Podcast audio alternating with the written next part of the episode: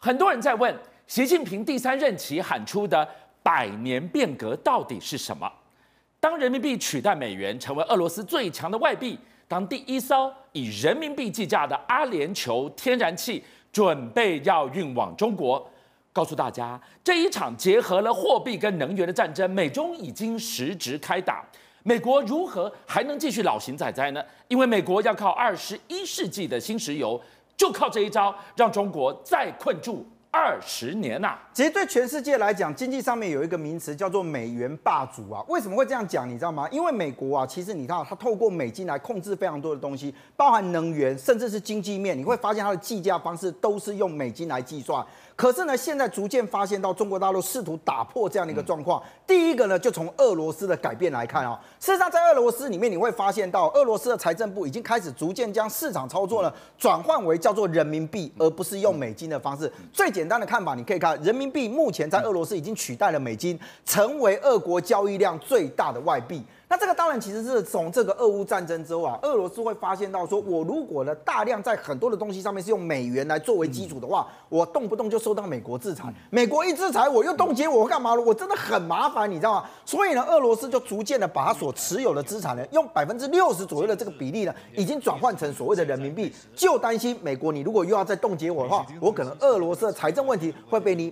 那个美国啊掐着脖子走。所以习近平他要挑战美元霸主的地位，他。撞出一个又一个的缺口，最大的缺口在俄罗斯，第二大缺口在哪里？在巴西。没错，其实，在过去的时候，我们发现到啊，巴西其实呢，如果就它的这个所谓的外汇储备当中啊，第二大的这个所谓的外汇储备其实是欧元，就前面是美金啊、欧元这些一直排序下，但没有想到呢，巴这个现在到目目前巴西的外汇储备当中，人民币已经取代了欧元，成为了它的外汇储备中第二多的这个货币。是。那为什么会这样？其实我们如果回来看巴西整体的这个经贸的架构来说，中国大陆一直是巴西最大的贸易伙伴。你光看哦，它在二零二二年的时候，两国的贸易量已经达到一千五百亿美金啊。那你想想看，我这个贸易量是用一千五百亿美金来计算，那我如果把它换算成人民币呢？这就是习近平现在所打的一个如意算盘。哎，我为什么什么东西通通都要以你美国为准？我人民币既然我的腹地市场也很大，再来就我跟全世界购买的东西非常多，为什么不能用人民币来计价呢？所以今天我们从俄罗斯看到了巴西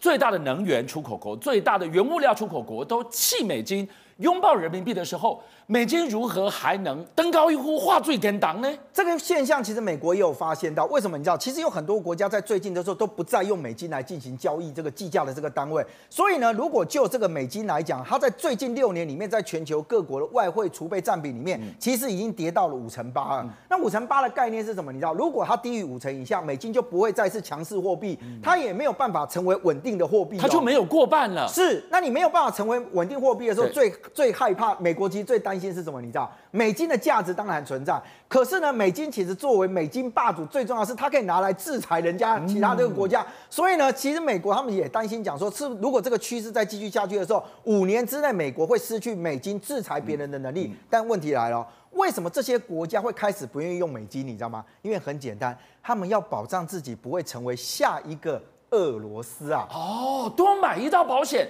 当我逐步的跟美金脱钩，把美金慢慢戒掉的时候，你要制裁我那把刀，你也钝了。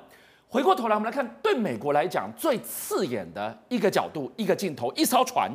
一家啦，没错。那其实呢，这艘船很特别啊，它是一个中国大陆呢跟法国所购买这个天然气的这个船只。但现在问题来了，你知道，我们刚刚提到说，哎，很多国家它不愿意再使用这个美金来作为它储备外汇，对不对？那我一定要找一个是也要足够强劲的这个东西，而且最好是这个货币呢，我以后以后可以成为稳定的一个一个概念。这时候中国大陆就介介入了，而且它第一个着眼就是我们画面上面看 LNG 所谓的天然气的部分，为什么？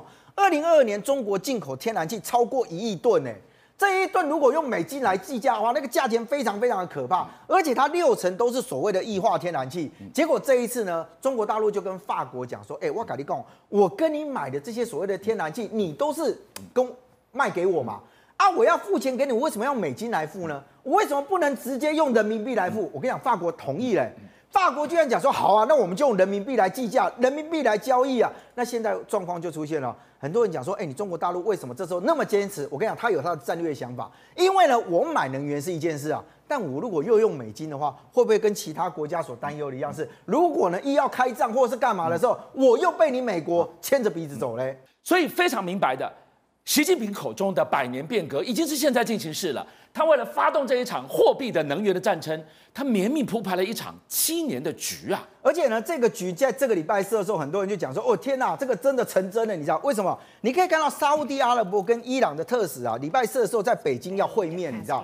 那为什么特别讲到说这个东西很特别？因为沙乌地阿拉伯跟伊朗基本上已经断交七年左右。其实呢，沙乌地阿拉伯跟伊朗啊之之前啊，其实也没有交恶。可是二零一五年的时候，因为沙乌地阿拉伯被认为说他介入了。所谓的也门战争里面，所以导致到双方啊一言不合，最后断交。哎，这一断交断交了七年呢，没有想到呢，这一次哎，居然在北京的这个撮合之下，而且有一个说法是说，哎，不是什么王毅谁谁谁造成的，我跟你讲是习近平在后面啦，哎，帮忙牵线。那现在问题来了，不是只有复交而已，伊朗总统莱西啊也将准备要去访问沙乌地阿拉伯。所以让大家会觉得说，哎，你之前啊，把这个什么伊朗，不是美国就想办法要对付伊朗，而且他重要的盟邦不就是沙乌地阿拉伯吗？现在这两个变成好朋友了，那中国大陆干嘛没事搞这一场局？我跟你讲，因为很简单，后面着眼的一样是美元战争，还有一个叫做能源战争啊。好，一场货币的能源的战争，对习近平来讲，这个由阿联酋开出的 LNG 船小菜一碟而已。我们给大家看到，真正后面的大菜。在这里呀、啊，其实为什么沙乌地阿拉伯在这一次会说 OK 啊，我也可以愿意在你习近平的这个这个帮忙协调之下呢，跟伊朗做出这样的一个交流，因为很简单，你可以看得到哦，习近这个中国在采购沙乌地阿拉伯的这个原油的部分，其实呢，沙乌地阿拉伯的石油出去的有将近百分之二十五都是卖给中国大陆，你知道？可是以中国大陆这以这个以这个沙乌地阿拉伯来讲，他们所出产的原油就占全世界的三成左右啊，是，所以呢，对中国来说，哎，沙乌地阿拉伯我一定会觉得说，哎。你中国是我的大客户啊！我跟你讲，习近平这时候就进来了。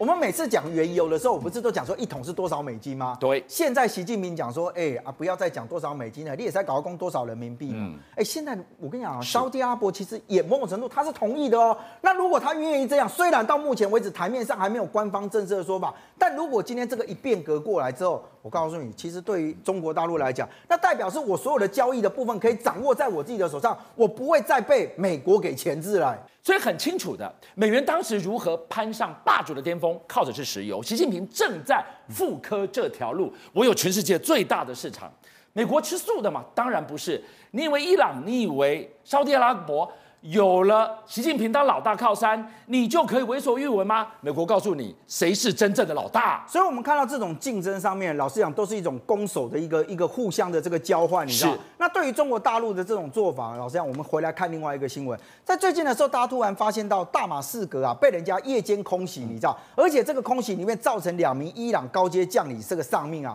那让大家觉得说，哎，今晚没事，怎么又跑出一个空袭？结果发现到是以色列做的这件事情。那大家就觉得很奇怪，说为什么以色列没事在这时候出手？是不是呢？美国其实早就已经做好了这些工作，说我知道你这些高阶将领或在哪里，没关系啊。你希望呢？哎，去跟这个中国大陆再交好。你希望呢？让我唯独你的这个部分出现一个破口，嗯、那我就找我的好朋友，我就找我的兄弟、嗯、以色列来出手，对你进行空袭，让你知道我美国不是吃素的。这场空袭不是狂轰滥炸哦，它几乎手术刀式的斩首行动。两场的夜袭直接收掉了伊朗住在当地的最高层级的军事将领，你就看看美国，他果然不是吃素的。第二个证据，你要靠着最大的石油市场戒掉我美元吗？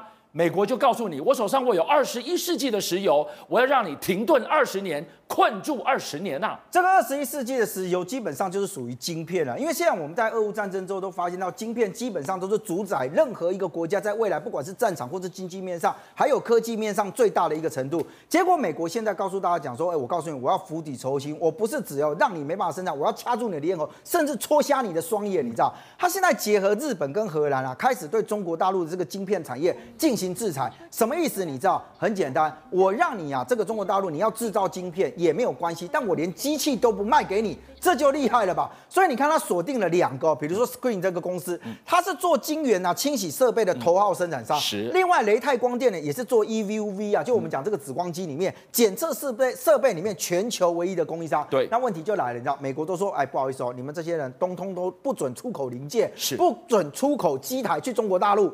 那我们刚刚讲说，Screen 跟这个所谓的雷泰光电这么厉害，对不对？对。可是你知道吗？这两家公司谁的？日本的，都是日本的。所以日本现在也愿意同意说，好啊，那我就加入你这个所谓的制裁的这样行列，我就开始对于这个中国大陆出口的东西我进行管制哦。所以这样的一个管制措施将会使中国大陆在未来晶片市场的这件事情上面，它的处境更加的艰难。邀请您一起加入五七爆新闻会员，跟俊相一起挖。